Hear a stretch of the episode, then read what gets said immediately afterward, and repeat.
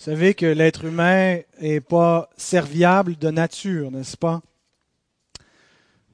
En raison du péché, on est un peu paresseux, euh, on est un peu centré sur nous-mêmes. Et euh, il faut apprendre à prendre nos responsabilités parce qu'on ne le fait pas naturellement.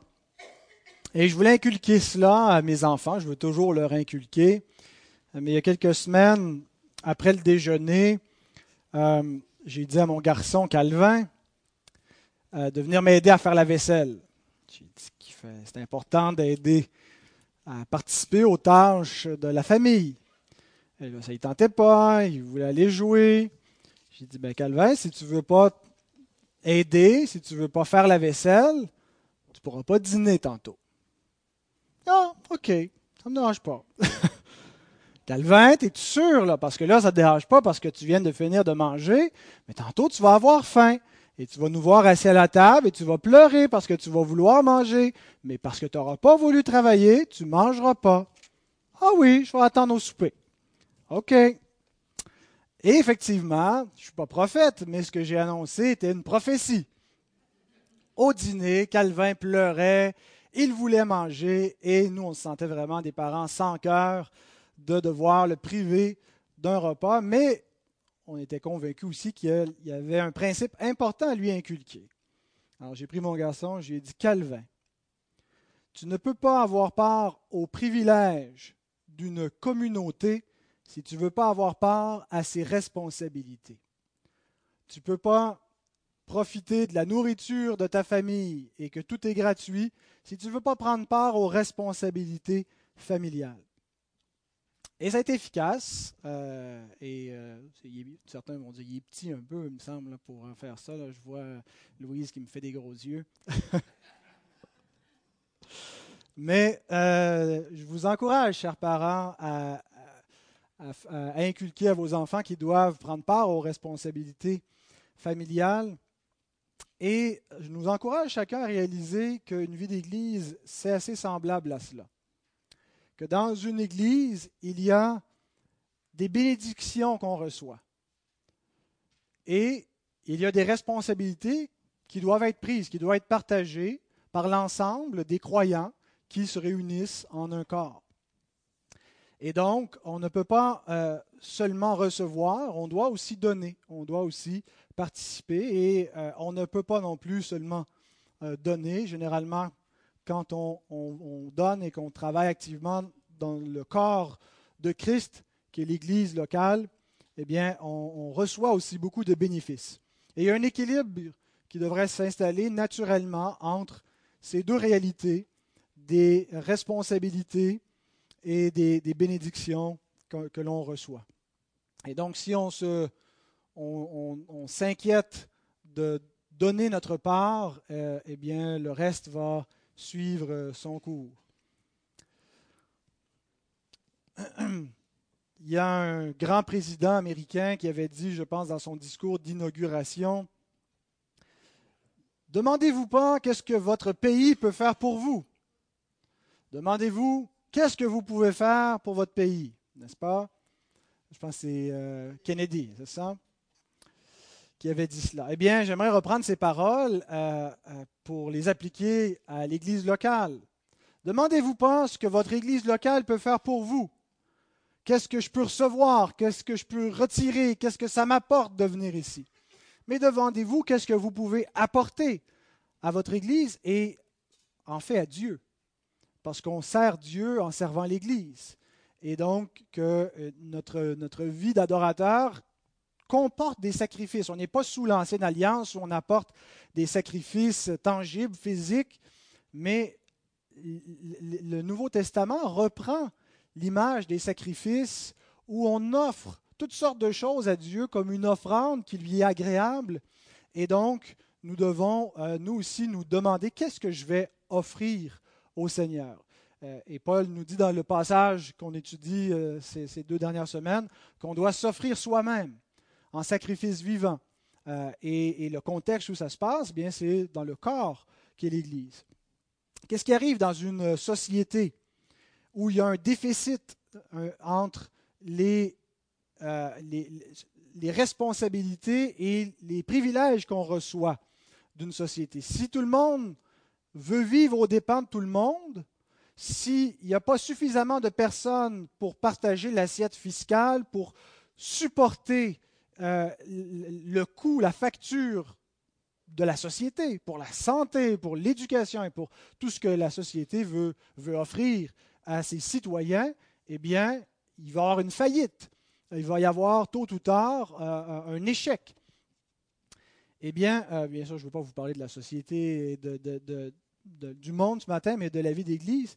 Mais il y, a, quelque chose de, tout à fait, euh, selon la loi naturelle, on va moissonner ce que nous allons semer.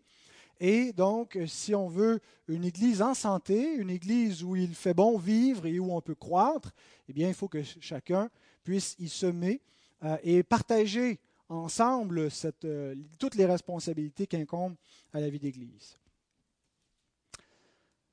Alors, c'était mon introduction. Vous pouvez vous lever maintenant pour la lecture de la parole, qu'on se tienne droit devant le Seigneur alors que sa parole est lue en révérence et qu'on sache bien que voici la parole de Dieu tirée de Romains 12, versets 3 à 11. Par la grâce qui m'a été donnée, je dis à chacun de vous de n'avoir pas de lui-même une trop haute opinion mais de revêtir des sentiments modestes selon la mesure de foi que Dieu a départie à chacun.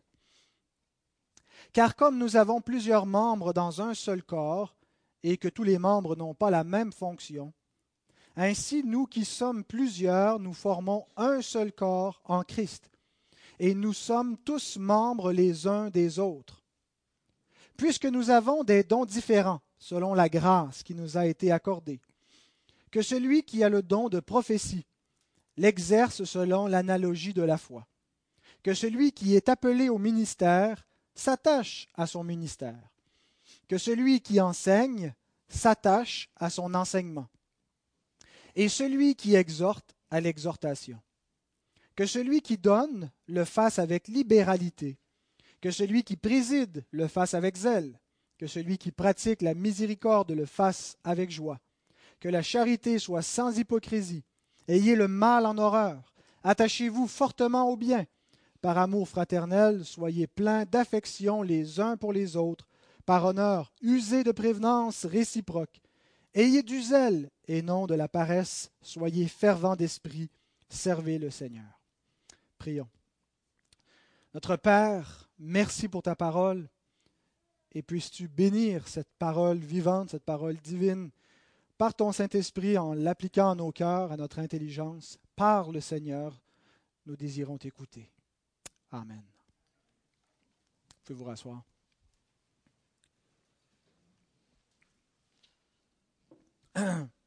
La semaine dernière, nous avons lu le même texte et nous avons abordé la question de l'Église sous l'angle du corps.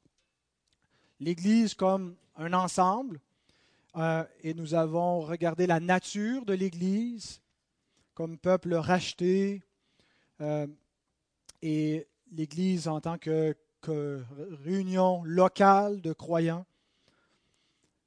Nous avons examiné l'importance de l'Église en comparant euh, l'Église et la famille spirituelle et la famille naturelle et la relation qui existe entre les deux euh, et, dans quel ordre nous devons les placer l'un face à l'autre. Euh, nous avons aussi terminé en examinant la puissance de l'Église, que l'Église est un corps et que le corps fait des œuvres que le corps seul peut faire, qu'un membre individuel ne peut pas exécuter, mais que l'Église comme ensemble a une puissance et que les dons individuels sont puissants par le Saint-Esprit qui agit dans le corps. Euh, et, donc, nous allons continuer plus spécifiquement justement avec les membres aujourd'hui. Euh, et donc, la première chose que j'aimerais dire concernant les membres du corps, la première remarque qu'on voit dans ce texte, que moi j'ai vu, ou en tout cas que j'ai mis dans ce message-là finalement, c'est qu'il y a diversité de membres, des membres divers, et unité des membres. Diversité et unité. D'ailleurs, vous savez que le mot université, hein, c'est ce concept qui est là, que dans la diversité de tout ce qui peut exister dans l'univers, dans la diversité de toutes les sciences, il, devrait y avoir une unité, un principe commun qui fait qu'on n'est pas dans un univers rempli de contradictions. Euh, l'univers créé par Dieu, il y a de l'harmonie parce que un principe, un dénominateur commun qui est Dieu qui unit tout cela. Euh, aujourd'hui, ce n'est plus nécessairement l'approche qu'on a dans les universités, mais à, la base, c'était euh, l'idée de l'université et la théologie qui était hein, la, doctrine de Dieu, Dieu qui est au centre de toute la science. Mais donc, le principe d'université, de diversité et d'unité, on le retrouve dans l'Église. Et l'apôtre Paul nous communique cette idée en employant une analogie, celle du corps humain. On peut relire les versets 4 à 6, Romains 12, 4 à 6.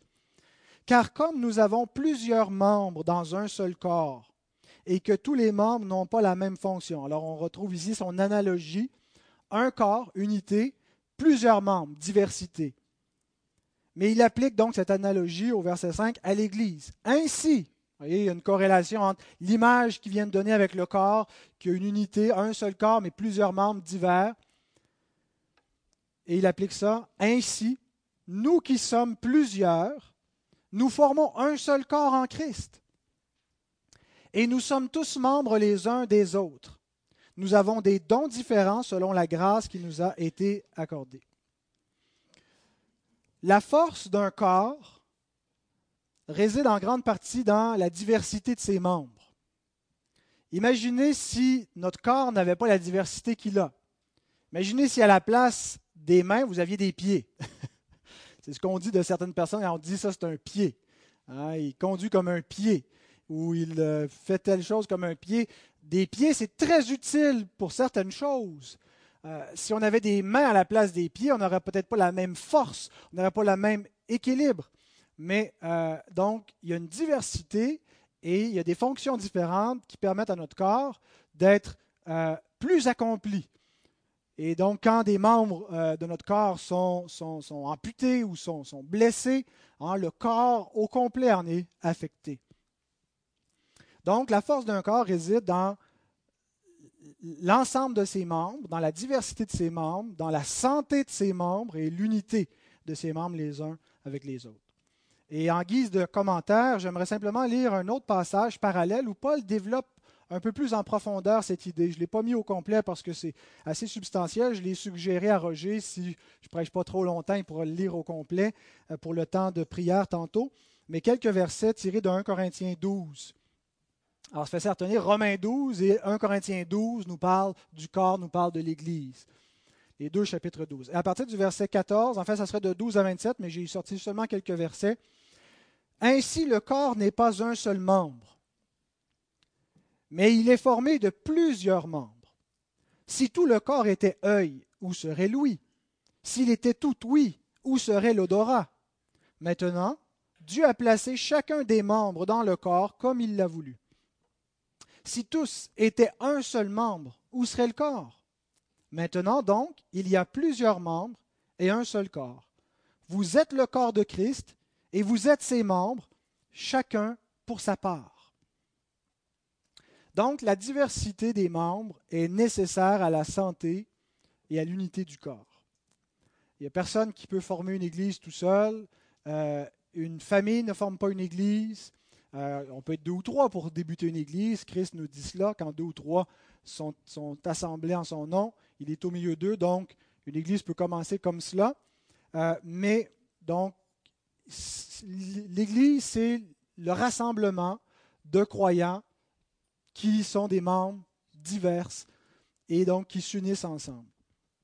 La vraie croissance d'Église n'est pas une croissance numérique. Il peut y avoir certainement une croissance numérique et ça devrait être attendu souhaitable, mais la vraie croissance n'est pas premièrement numérique. Et si on cherche juste une croissance numérique, quand on cherche une croissance d'Église, on peut la provoquer artificiellement. créer des nombres, attirer des gens. La vraie croissance est une croissance organique.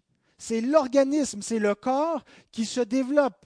C'est les membres qui grandissent dans la foi et qui grandissent dans la connaissance de Dieu, dans le service de Dieu, dans l'amour les uns pour les autres.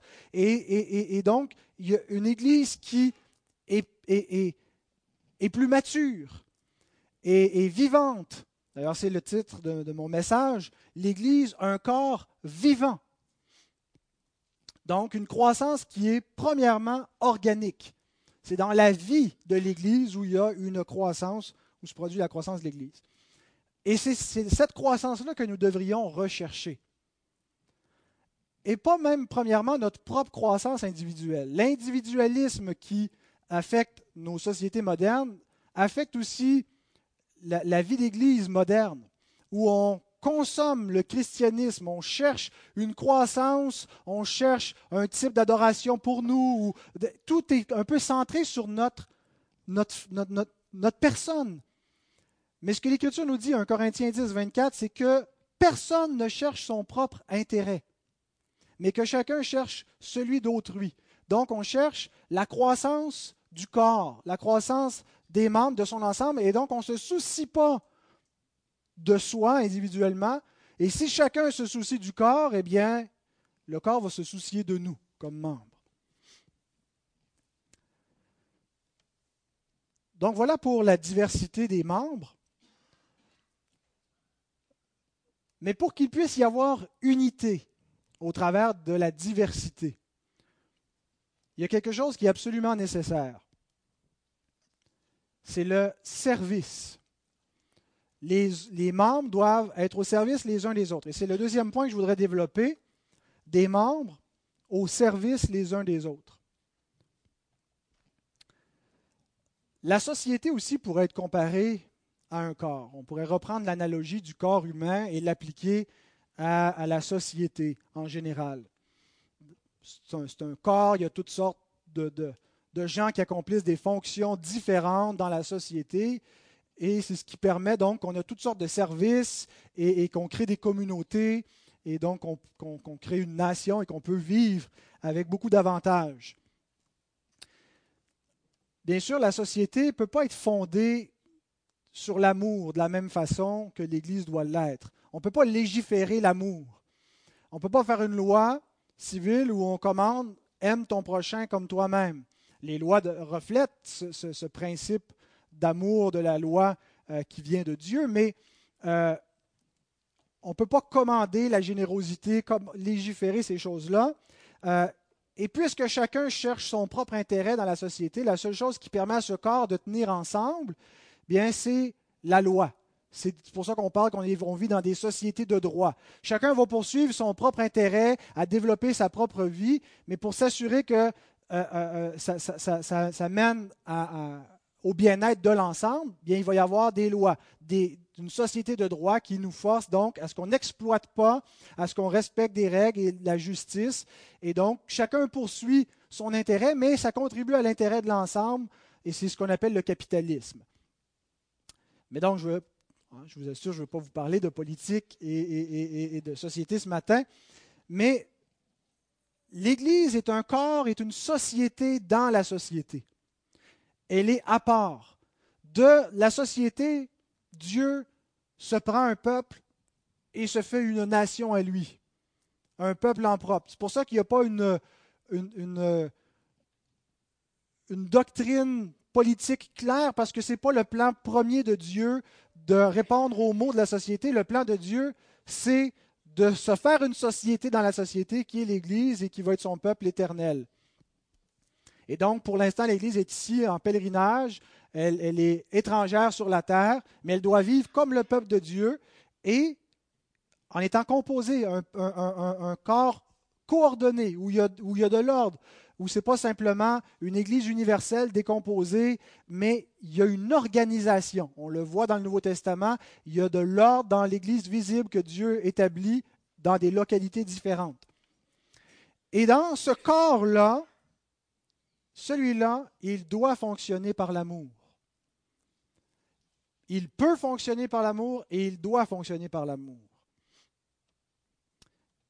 le verset 10 nous rappelle, par amour fraternel. Il n'y a pas beaucoup d'endroits dans la société où on commence où dans un, un, club quelconque, une association quelconque, c'est pas ce qui est fondamental, la notion d'amour. Ce n'est pas le code d'éthique, le code de déontologie, mais c'est ce qui est à la base de la vie en Église, c'est l'amour. Par amour fraternel, soyez pleins d'affection les uns pour les autres. Par honneur, usez de prévenance réciproque. La Tobe a traduit la dernière phrase, rivalisez d'estime réciproque. il y a des rivalités aussi dans l'Église, mais c'est une rivalité à être, à estimer les autres. Hein, Ce n'est pas une rivalité pour s'auto-promouvoir et, et vouloir occuper la première place, mais une rivalité pour être serviteurs les uns des autres. Et le fondement à ce corps, à cette Église, c'est l'Évangile. L'Évangile qui est l'amour de Dieu. Matthieu chapitre 20, versets 25 à 28, Jésus nous dit ceci. Jésus les appela et dit, Vous savez que les chefs des nations les tyrannisent et que les grands les asservissent il n'en sera pas de même au milieu de vous.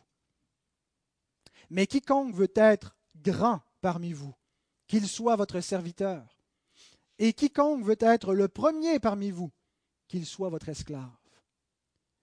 C'est ainsi que le Fils de l'homme est venu, non pour être servi, mais pour servir et donner sa vie comme la rançon de plusieurs. Jésus nous dit, voici comment ça va marcher dans ma famille. Voici comment ça va marcher au milieu de mon peuple. C'est moi le roi. C'est moi qui est le législateur. Mais je ne suis pas venu ici pour me faire servir par vous. Je suis venu pour vous servir, pour vous sauver. J'ai donné ma vie. Et vous allez faire de même. Vous allez suivre mon exemple. Dans l'Église, qui est fondée sur l'amour de Dieu, l'amour de Dieu qui s'est concrétisé dans l'Évangile, dans ce que le Fils de Dieu est venu, il a donné sa vie, il s'est fait serviteur en allant jusqu'à la mort pour nous sauver tel amour, tel évangile est notre fondement. C'est ce qui nous permet d'être unis les uns avec les autres. C'est en étant unis au Christ que nous pouvons être unis ensemble et nous devons reproduire dans nos relations, dans notre vie d'Église, cette même réalité où chacun donne sa vie. Qu'est-ce que ça veut dire aimer? Je me souviens qu'Amar Jabala, notre doyen, il nous disait qui était sorti d'une réunion de prière, puis quelqu'un avait dit à la réunion, il dit, ah, je sens l'amour parmi vous. Il dit, mais c'est ridicule. c'est un, arabe français, c'est pour ça qu'il y a cet accent-là. C'est ridicule, c'est pas quelque chose qu'on ressent. Oui, c'est quelque chose qu'on peut ressentir, l'amour, mais quand quelqu'un arrive au milieu et dit, ah, ici, il y a de l'amour, comme si c'est quelque chose de mystique, un, un feeling ou je ne sais pas trop, l'amour est quelque chose qui est d'abord beaucoup plus concret que cela. C'est pas. oui, absolument, il y a un élément de, de sentiment, d'émotion. Il devrait y avoir de l'affection fraternelle et non pas de l'animosité, de l'hostilité. Mais l'amour biblique se traduit dans des gestes. L'amour biblique se manifeste par le service, par le don de soi, par le sacrifice de sa vie. Si Jésus nous avait dit Je t'aime, et qui n'avait rien fait de plus, est-ce que Dieu aurait prouvé son amour envers nous? Il a prouvé son amour en ce qu'il a donné son Fils, alors que nous étions encore des pécheurs. Il est mort pour nous. Donc, l'amour doit être concret.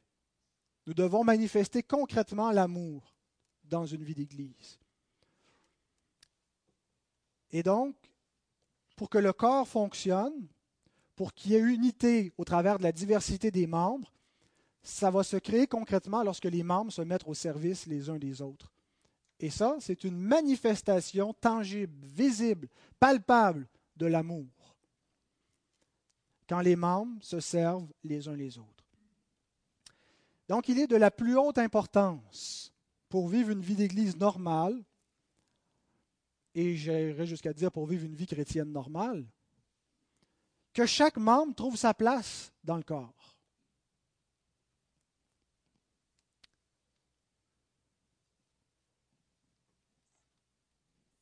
Autrement, il va y avoir du désordre. Il n'y aura pas d'harmonie dans un corps où les membres ne sont pas là pour se servir les uns les autres, où ils n'occupent pas la place en fonction des grâces, des dons que le Seigneur leur a donnés, pas pour eux-mêmes, mais pour l'édification du corps. Et donc, on voit dans le Nouveau Testament parfois du désordre dans les églises. Et entre autres, parce que plusieurs visaient les places élevées. C'est un rappel fréquent dans les épîtres paulinéennes, les épîtres de Paul, de ne pas chercher au milieu de l'Église à occuper les premières places, à être élevé, à être devant tout le monde. Et d'ailleurs, c'est l'enseignement du Seigneur. si vous voulez être les premiers, mettez-vous en dernier. Rendez-vous serviteurs. C'est comme ça qu'on est les premiers. Spurgeon a écrit ceci. Il dit, si tu ne penses pas pouvoir honorer Christ avant de monter à la chair, avant de monter à la tribune, il est possible que tu l'honoreras encore mieux par la suite en sortant de là le plus rapidement possible. Si on pense que c'est le seul endroit duquel on peut servir Christ, eh bien on est de piètres serviteurs. Un autre Charles, Charles Hodge, cette fois, écrit ceci. L'honneur véritable consiste à bien faire ce que Dieu nous appelle à faire, et non à occuper une position élevée ou à posséder de grands talents. Je l'ai trouvé pas mal bonne, je l'ai enregistré, je l'ai mis à la radio, euh, elle passe dans les, les pensées chrétiennes. L'honneur véritable consiste à bien faire ce que Dieu nous appelle à faire, et non à occuper une position élevée ou à posséder de grands talents, mais à être fidèle dans ce que Dieu nous demande de faire. C'est ce que Jésus nous dit d'ailleurs, qu'on doit être fidèle dans les moindres choses. Dieu nous appelle à être fidèles là où il nous a placés, là où il nous a appelés. Et nous ne sommes pas tous appelés à la même chose dans une vie d'Église. Nous n'avons pas tous les mêmes dons et nous ne devons pas chercher la conformité, mais l'unité. Il y a des membres différents et ce qu'on devrait souhaiter, c'est que chacun soit simplement fidèle en servant avec les dons qu'il a reçus du Seigneur. Et il est, implicite que chacun va servir dans des proportions différentes. Ce n'est pas seulement qu'on va servir dans des rôles différents, mais dans des proportions différentes. Et ça ne veut pas dire qu'une personne, parce qu'elle elle, sert moins, qu'elle est moins importante moins utile pour le corps. Dans la mesure où elle est fidèle aux proportions et au rôle où le Seigneur l'appelle, elle est pleinement partie prenante et nécessaire à l'unité du corps et à l'édification. Et donc, ça devrait être un encouragement de ce que, en sachant qu'on n'est pas tous appelés aux mêmes choses et non plus dans les mêmes proportions dans une vie d'Église, euh, à, bien nous orienter, parce que des fois, on peut se mettre inutilement un fardeau se sentir coupable de ce qu'on ne fait pas telle chose ou qu'on n'en fait pas suffisamment, ou des fois aussi on peut euh, euh, se, se, délester trop facilement de nos responsabilités. Donc, de réaliser qu'il y a une diversité et de se questionner pour soi-même devant Dieu, quelle est ma place? Quels sont mes dons? Et dans quelle mesure est-ce que j'ai la possibilité de servir Dieu dans une vie d'Église. Romains 12, 6, nous avons des dons différents selon la grâce qui nous a été accordée. Nous avons tous reçu des grâces différentes. Vous savez, on vit dans un monde qui nous enseigne que la discrimination, c'est mal, que les inégalités sociales, c'est mal bien Dieu discrimine et il distribue inégalement ses grâces. Mais il en distribue à tous. Il n'y a personne qui n'a pas reçu de grâce de Dieu et qui n'a rien reçu à contribuer pour le bénéfice de l'ensemble. Et donc, en comprenant cela, ça, ça, nous montre comment nous devrions nous voir nous-mêmes et comment nous devrions voir les autres dans l'Église. Nous devrions voir nos frères et nos sœurs comme des dons que Christ a fait à son Église. Pas juste des gens dont il faut euh, endurer la présence, essayer d'apprendre à aimer, mais réellement, chacun d'entre nous qui a été donné par Christ à son Église est un don pour l'Église, est un don pour moi, pour chacun de nous individuellement. Vous vous regardez les uns les autres et nous sommes tous un don que le Seigneur a fait pour l'autre. Et c'est comme ça qu'on doit se voir soi-même. Le Seigneur m'a donné à l'Église. Et donc, il y a des différences, mais chacun est donné et tout cela est selon la grâce de Dieu. Et donc, pour pouvoir servir à l'intérieur d'un corps, à l'intérieur d'une Église avec toute sa diversité et dans le régime d'incarnation, euh, pré-glorification, en étant toujours de ce côté-ci de l'éternité avec la chair et le péché et la faiblesse, il va falloir s'armer d'humilité. Revêtez-vous d'humilité. Mettez ça comme un vêtement sur vous, ça va être nécessaire pour servir, autrement on ne peut pas y arriver. Autrement, on va être brusqué dans nos... On va être, on va être, on va être froissé, euh, euh, notre orgueil va être choqué. Euh, il faut se revêtir d'humilité. Et Paul commence en nous disant cela, le verset 3 qu'on a lu au tout début. Par la grâce qui m'a été donnée, je dis à chacun de vous de n'avoir pas de lui-même une trop haute opinion, mais de revêtir des sentiments modestes selon la mesure de foi que Dieu a départie à chacun. L'expression avoir une trop haute opinion. Hyper phronéo. Là, le préfixe hyper, tout ce qui est, c'est hyper, mais en français on est traduit toujours par hyper. Tout ce qui est au-delà, qui est trop phronéo, donc penser plus haut qu'il ne le faudrait avoir de l'orgueil face à soi. Et parfois, c'est évident. Paul nous dit les péchés de certains hommes sont manifestes. Chez les autres, ils ne se révèlent que dans la suite. Des gens que c'est pas long qu'on s'aperçoit c'est quoi leur péché. C'est quoi les gens qui parlent beaucoup, par exemple. Je sais, j'en fais partie. Euh, celui qui parle beaucoup ne manque pas de péché. Mais il y a des gens donc que ce n'est que dans la suite. Il n'y a personne qui n'est pas pécheur. Il y a des gens qui nous semblent saints jusqu'à ce qu'on euh, les connaisse d'un peu plus près. Je sais, j'en ai marié une. Euh, mais elle est, elle, est, elle, est, meilleure que moi, mais elle est quand même une pécheresse. Et donc, des fois par nous-mêmes, on ne sait pas, ça ne nous, semble pas évident si ça s'applique à nous, cette exhortation. Est-ce que j'ai de moi-même une trop haute opinion? Ah, ben, ça m'a donné des dons. Je, me trouve bon dans ce que le Seigneur m'a donné de faire. Alors, euh, est-ce que c'est avoir une trop haute opinion? Ou des fois, on a l'impression qu'on fait de la fausse modestie, qu'on fait semblant d'être humble, puis que ça ne vaut pas grand-chose, qu'on n'arrive pas vraiment, en tout cas, à nos pensées, à cacher notre orgueil. Comment savoir si on a une trop haute opinion de nous-mêmes? Ben, des fois, c'est évident.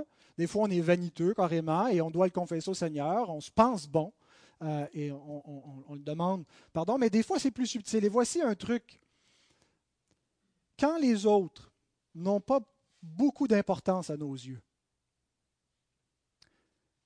Quand est-ce que les autres n'ont pas beaucoup d'importance? Quand on n'est pas prêt à sacrifier pour eux? Je pense que ça s'applique directement à nous. On a une trop haute opinion de nous-mêmes. Quand on vaut mieux que ceux que les autres, hein, on ne se dit pas ça comme ça, mais si on n'est pas prêt à sacrifier pour les autres, à donner notre vie, c'est parce qu'on pense qu'on vaut mieux que ça. On vaut mieux qu'eux. Notre temps vaut mieux que eux. notre énergie, ce qu'on est, vaut mieux que ces personnes-là. Donc, on a une trop haute opinion de nous-mêmes. Et nous oublions la grâce. Nous oublions que ce que nous valons, que ce que nous sommes, tout ça est par grâce. Paul nous dit, 1 Corinthiens 4, verset 7, Qu'as-tu que tu n'aies reçu? Et si tu l'as reçu, pourquoi te glorifies-tu comme si tu ne l'avais pas reçu? Il n'y a pas grand-chose dans notre personnalité, dans nos talents naturels, même dans nos circonstances de vie, qu'on ne peut pas attribuer à la grâce de Dieu. Même le travail que l'on fait chaque jour, le labeur, Hein, on pourrait dire, mais j'ai gagné tout ça, hein, comme Nebuchadnezzar qui contemple euh, Babylone et voici la grande cité que j'ai bâtie, voici mon travail, ce que j'ai fait et comment il est humilié par Dieu. C'est vrai que Dieu se sert de notre travail, se sert des dons qu'il nous a faits pour nous donner des bénédictions. Mais tout ça est par grâce. Qu'as-tu que tu n'aies reçu? Tout ça est une grâce, est un privilège. Et donc, si on a la mentalité de voir les choses par la grâce, de réaliser le privilège, le privilège d'avoir une église, d'appartenir à une famille, et que tout est par grâce, ça nous rend plus, plus humbles pour servir. Le texte ne parle pas du problème inverse, mais j'aimerais quand même dire quelque chose parce que je pense que le problème inverse existe. Le problème que Paul souligne, c'est avoir une trop haute opinion de soi et à cause de ça, on ne se met pas, on se rend pas serviteur des autres. On n'est pas prêt à sacrifier pour les autres. Mais le problème inverse est vrai aussi. Les gens qui ont tellement de mauvaise estime d'eux-mêmes, je suis trop peu important, j'ai j'ai aucun don, j'ai rien à contribuer, et qui, à cause de cela, ne donnent rien. Est-ce que Dieu est menteur? Il nous dit qu'il nous a donné par sa grâce des dons. Et il nous les a donnés pour l'édification commune. Chaque membre a sa place au sein d'un corps. Paul, dans 1 Corinthiens 12, nous dit qu'il n'y a aucun membre qui est inutile. Les pieds ne peuvent pas dire Ah, mais moi, je ne suis pas de main, je ne sers à rien. Tous les membres sont utiles, sont nécessaires il n'y a aucun membre qui ne l'est pas. Même ceux qui nous paraissent, nous dit-il, les moins honnêtes, c'est-à-dire ceux qui semblent avoir le moins d'honneur, le moins de dons, le moins de, de capacité à contribuer à une vie d'Église, Paul nous dit, ils sont une grande bénédiction pour l'Église du Seigneur. Et c'est tellement vrai.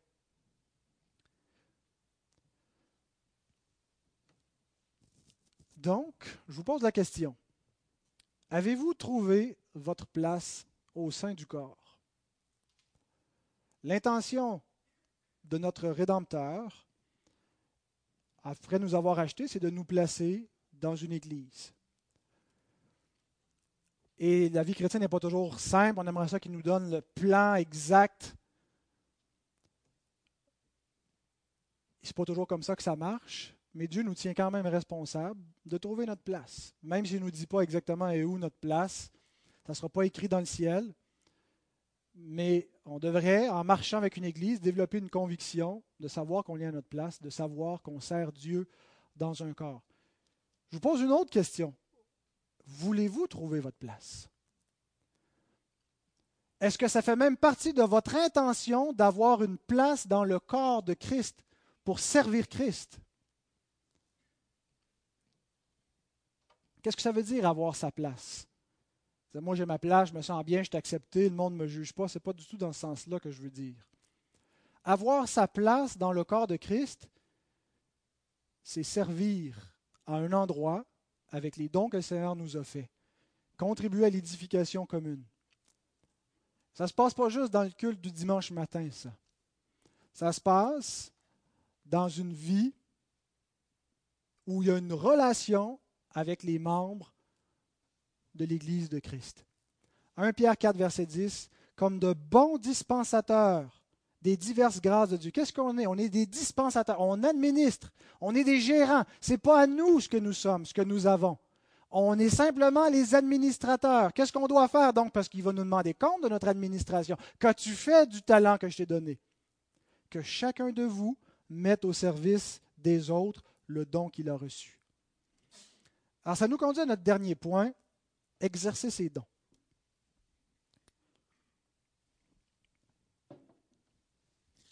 Dans la liste des dons qui commence au verset 6, Paul parle de la prophétie, du ministère, c'est le mot diaconia qui peut peut-être référer à l'office diaconal ou simplement au service de manière plus générale.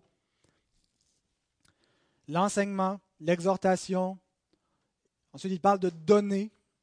Qu'est-ce que ça veut dire exactement? Est-ce que c'est donner la, miséricorde? Je ne sais pas parce qu'il le dit tout de suite après, un peu plus bas, la miséricorde. Donc, c'est peut-être donner de manière plus générale en contribuant financièrement. Présider, qui est ici pas simplement l'idée de la présidence du culte, mais l'idée de diriger, d'administrer. Ensuite, il ajoute comment ça devrait fonctionner dans un corps. Premièrement, c'est la charité qui devrait animer la vie de ce corps. Ayez le mal en horreur. Il devrait y avoir une sainteté. Attachez-vous fortement au bien. Soyez plein d'affection. Il faut avoir de l'estime pour les autres. Est-ce qu'on se méprise mutuellement? Je sais qu'on se méprise parfois mutuellement. Qu'est-ce qu'on fait dans temps-là? On le confesse au Seigneur. Et quand c'est nécessaire, quand ça, a été plus loin que dans nos pensées, qu'on a fait du tort, on le confesse à la personne concernée. Ayez du zèle, non de la paresse.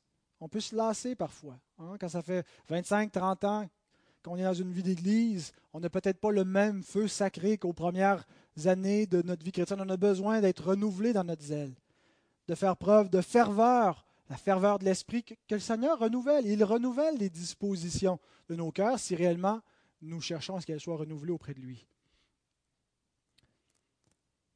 Donc, il nous donne, d'abord, j'aimerais dire, concernant les catégories de dons. Les dons qu'on doit exercer dans une vie d'Église sont souvent de fois des dons naturels, mais sanctifiés par le Saint-Esprit et mis au service de Dieu. Des dons utilisés, des dons naturels, mais qui ont la puissance de l'esprit. Vous savez, avant d'être un chrétien, j'avais la faculté orale déjà un peu développée. Avant d'avoir le Saint-Esprit en dedans de moi, j'ai été inscrit dans les concours l'art de s'exprimer depuis première année et je parlais. J'ai dit beaucoup de niaiseries dans ma vie, mais parler, ça n'a jamais été une difficulté pour moi. Et donc, c'est un don naturel d'être capable d'exprimer, de mettre des concepts dans des mots, d'être capable de, parler d'un état d'âme et de le décrire verbalement, d'être capable d'enseigner des choses qui peuvent être théoriques et d'essayer de les rendre concrètes. Je ne suis pas en train de dire que je suis un grand enseignant, euh, mais, je sais en comparant avec, tu parles avec des gens et, je me suis rendu compte que ça m'a été donné. Il y a des personnes qui n'arrivent pas à s'exprimer aisément.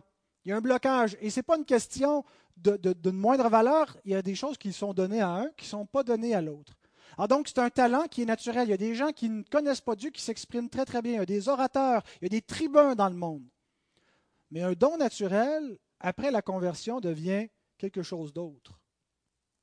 Parce que ce même don est sanctifié par l'Esprit. Le Saint-Esprit l'utilise pour un autre but pas pour accomplir les volontés de la chair, pas pour la gloire personnelle, mais pour la gloire de Dieu, pour le service de son Église. Et donc, l'ensemble de nos dons personnels, de nos dons naturels, devrait être mis au service de l'Église. Le fait d'avoir un travail, d'avoir un emploi, vous qui travaillez, est-ce que ça sert l'Église? Peut-être vous ne le voyez pas comme ça, vous dites je travaille pour subvenir à mes besoins et à ceux de ma famille, mais Dieu donne aussi à son Église des gens qui ont un emploi pour supporter son Église financièrement, pour permettre de libérer des, serviteurs qui pourront se consacrer davantage à, prêcher la parole de Dieu et pour soutenir tout ce qui incombe l'œuvre du ministère de la parole dans le monde. Et donc, d'avoir un travail, il faut se voir par ce travail comme membre de l'Église et au service de l'Église, en plus d'être au service de notre famille, de notre communauté de manière générale et de subvenir à nos propres besoins. Ça fait partie également des dons que le Seigneur fait à son Église. Et les habiletés qu'on a manuellement sont profitables pour l'Église. Il n'y a pas si longtemps, le Seigneur nous a envoyé un mécanicien. Ça tombait bien, notre porte de garage était brisée. Et il a mis ses dons, ses capacités au service de l'Église sans rien nous demander de plus. C'est des dons donc naturels qui, dans le corps de Christ, sont au service de Dieu.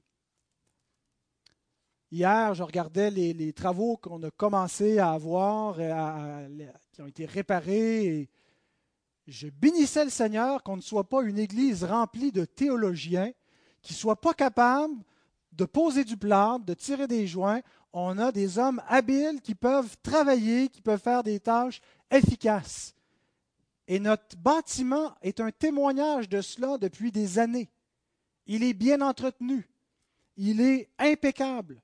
Et c'est un témoignage qu'on prend les choses au sérieux, qu'on peut sacrifier du temps et de l'énergie. Quand on arrive au printemps, qu'on fait le ménage du printemps et qu'on travaille tous ensemble, c'est un témoignage dans la communauté qu'on on, veut que les choses soient impeccables et soient belles pour la gloire de notre Dieu.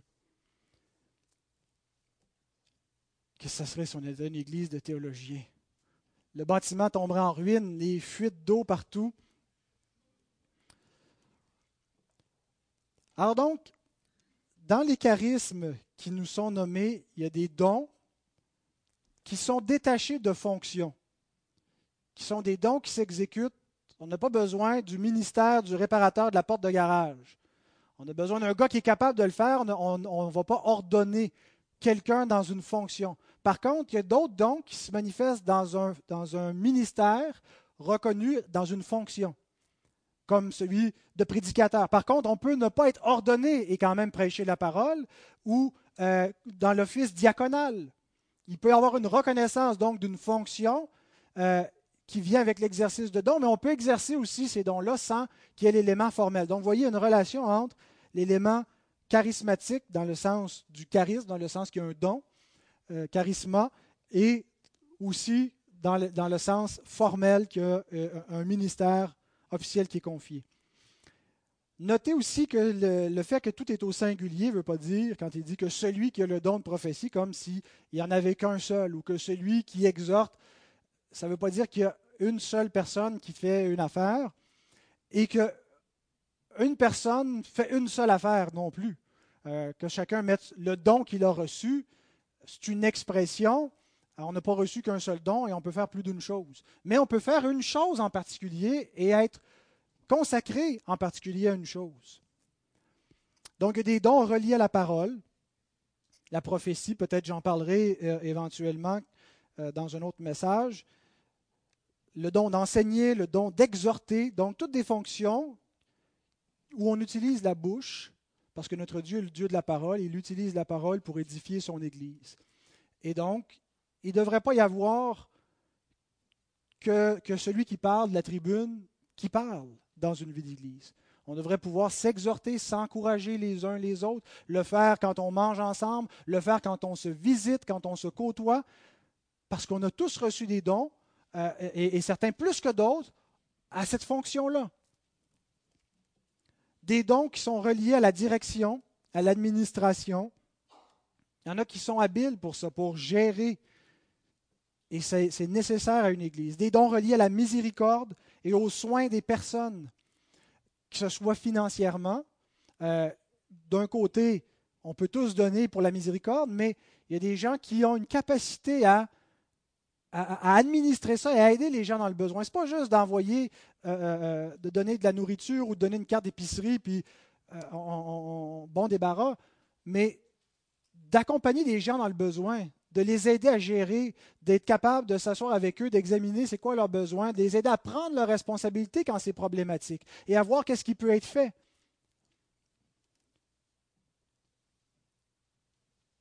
Dans la miséricorde, ça inclut aussi les gens qui sont dans la solitude, être capable de les visiter, les personnes âgées. Quand on lit les épîtres de Paul à Timothée, on se rend compte qu'il y avait dans l'Église primitive un soutien financier pour les veuves celles qui n'avaient pas les personnes de leur famille pour en prendre soin.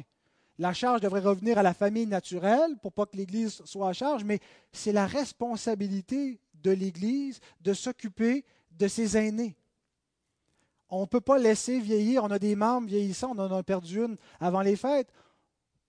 Monsieur Marinier, qui est un membre de cette Église, qui est trop âgé pour venir ici, c'est notre responsabilité de veiller sur lui, de prier pour lui. C'est la responsabilité encore plus aux membres naturels de sa famille, mais c'est notre responsabilité parce qu'il est notre frère et on doit le visiter et on doit voir comment on peut l'encourager. Paul écrit également que les femmes âgées, ça ne veut pas dire des femmes très très vieilles, mais des femmes qui ont élevé leurs enfants doivent aider les femmes plus jeunes dans leur, leur tâche. C'est difficile avec de jeunes enfants et, leur donner de, de, bonnes instructions et un coup de main. Alors vous voyez qu'une vie d'église, c'est plus qu'un lieu de culte. C'est plus qu'un endroit pour venir adorer le Seigneur.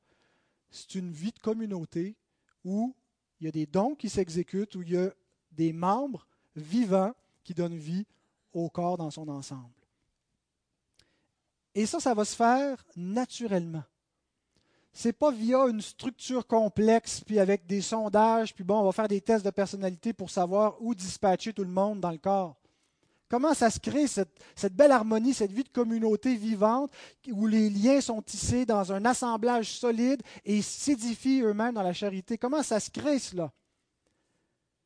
Ça se fait naturellement quand on est présent dans une vie d'église, quand on participe, quand on s'intègre, quand on apprend à connaître les autres, quand on prie, quand on s'inter-invite. Ça se fait de soi.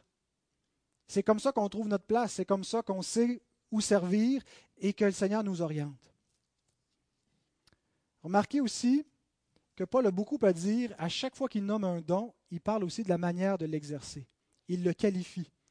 Il ne suffit pas juste de faire des choses, mais la manière qui doit être fait est aussi importante. Que celui qui parle, ce soit selon l'analogie de la foi, c'est-à-dire en harmonie avec toute l'Écriture, en l'appliquant soi-même, en étant fidèle à ce qu'il dit. Que ceux qui donnent, ceux qui aident, le fassent avec libéralité, qu'ils soient généreux, ne soient pas cheap dans leur temps, juste s'en débarrasser, que ça soit fait sans hypocrisie, qu'on ne fasse pas semblant d'aimer les gens, mais que ça soit sincère. Ma mère disait, et je pense qu'elle le dit encore, tout ce qui mérite d'être fait mérite d'être bien fait. Ce n'est pas juste ma mère qui disait ça, hein, c'était aussi la vôtre. Tout ce qui mérite d'être fait mérite d'être bien fait. Une Église doit poursuivre l'excellence, doit travailler avec ferveur, d'un cœur sincère, rempli d'amour, chercher le bien commun. Parce que ce service n'est pas une affaire humaine. Ce n'est pas une entreprise humaine. Ce n'est pas juste une communauté humaine. C'est un culte que l'on rend à Dieu en faisant cela. Et ce qui est à la base de notre passage, c'est ceci, Romains 12, 1. Je vous exhorte donc, frères, par les compassions de Dieu, à offrir vos corps comme un sacrifice vivant, saint, agréable à Dieu, ce qui sera de votre part un culte raisonnable. Et ce qui suit est le passage que nous avons étudié donc depuis deux semaines. Dernier point. Ben, ce n'est pas un point, là, mais c'est dernière question. Comment trouver nos dons? Je ne le sais pas, je voudrais bien servir. C'est quoi mon don? Je vous ai préparé un petit acrostiche. Mais vous ça, les acrostiches? Don. Hein? C'est beau. Premièrement, désir. L'endroit où on peut servir le Seigneur, généralement, on va voir un besoin et on va savoir qu'est-ce qui doit être fait pour le combler. Quand le Seigneur nous montre un besoin dans l'Église, qu'il y a quelque chose qui n'est pas fait, ce n'est pas juste pour aller aviser les anciens qu'on devrait trouver quelqu'un. Des fois, c'est il nous le montre pour qu'on le fasse. Il y a des situations où on peut faire intervenir l'Église plus officiellement, mais il y a un désir, il y a une idée qui naît, il y a un, il y a un projet dans notre cœur n'est pas de facto, on ne peut pas dire là Dieu m'a appelé, puis ça passe par-dessus tout. Les choses peuvent se faire aussi avec, avec le consentement de l'Église, mais Dieu va déposer des fardeaux dans des cœurs, va créer un désir en nous pour servir, et ça va, correspondre aux dons que le Seigneur nous a faits pour pouvoir le servir. Deuxièmement, opportunité. Le Seigneur va créer des opportunités. Il va ouvrir des portes, des occasions, pour que ce ne soit pas juste une idée, mais que ça puisse se manifester concrètement. Et finalement, nier l'obstacle. Il fallait que j'ai quelque chose qui commence avec un N. Au début, je voulais avoir reconnaissance pour dire que l'Église va reconnaître, mais là, ça aurait fait d'or et j'aimais mieux euh, don. Et en regardant mon dictionnaire des synonymes avec reconnaissance, je suis tombé sur nier l'obstacle. Je ne connaissais pas ce mot-là, c'est un mot en latin.